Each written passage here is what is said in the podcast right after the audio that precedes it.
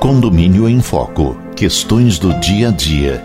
Texto de Luiz Fernando de Queiroz, advogado especializado em direito imobiliário.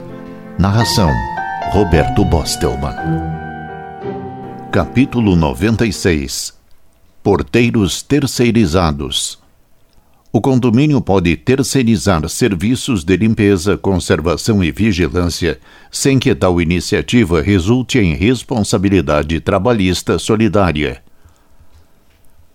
O condomínio pode terceirizar os serviços de limpeza, conservação e vigilância, sem que tal iniciativa resulte em responsabilidade trabalhista solidária. A conclusão decorre da leitura de acórdão do Tribunal Regional do Trabalho da 24ª Região, Mato Grosso do Sul, em ação trabalhista movida por porteiro contra o edifício e a empresa prestadora do serviço. A emenda do recurso ordinário 00956-2005 004 24 00 9 julgado pelo Tribunal Pleno, diz o seguinte: Condomínio residencial, serviços de portaria, terceirização, licitude. Os conceitos de atividade fim e atividade meio, para efeito de se averiguar a legalidade ou não da terceirização, devem ser relativizados quando se trata de condomínio residencial, pois aí, ante a inexistência de finalidade econômica, diluem-se os traços distintivos, podendo mesmo afirmar-se que todas as atividades, portaria, conservação, limpeza, constituem o fim do empreendimento, sem que por isso se possa reputar ilegal a terceirização desses serviços. Ao relatar o acórdão, o juiz Márcio Eurico Vitral Amaro esclarece que, na sentença de primeiro grau, o condomínio fora condenado a responder subsidiariamente pela condenação, nos termos da súmula 331 do Tribunal Superior do Trabalho.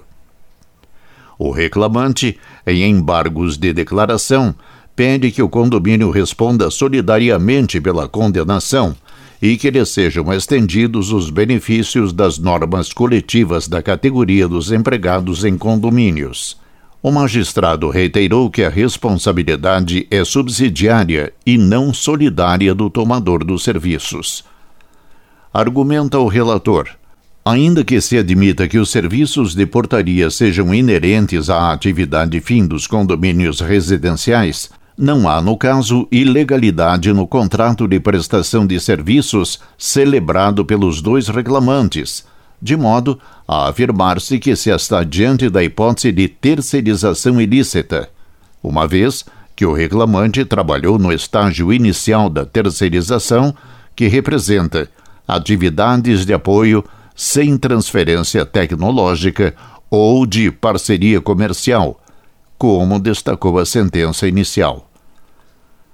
Além disso, prossegue o julgador, Cabe ressaltar que os conceitos de atividade meio e atividade fim, para efeito de se averiguar a legalidade ou não da terceirização, têm aplicação restrita às empresas com finalidade lucrativa, o que não é o caso do condomínio residencial, o qual, a rigor, sequer constitui pessoa jurídica.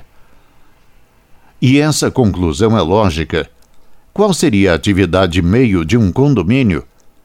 Em vista dos seus objetivos sociais, quaisquer das atividades ali realizadas haveriam de se enquadrar na sua atividade fim. Com relação ao pedido do reclamante de incluir-se na categoria de empregados em condomínios, a posição do TRT da 24ª Região foi no sentido de negar a pretensão. Diz o relator: o enquadramento sindical decorre, como se sabe, da atividade preponderante da empresa. No caso, a atividade preponderante da empregadora efetiva do reclamante é a conservação e limpeza.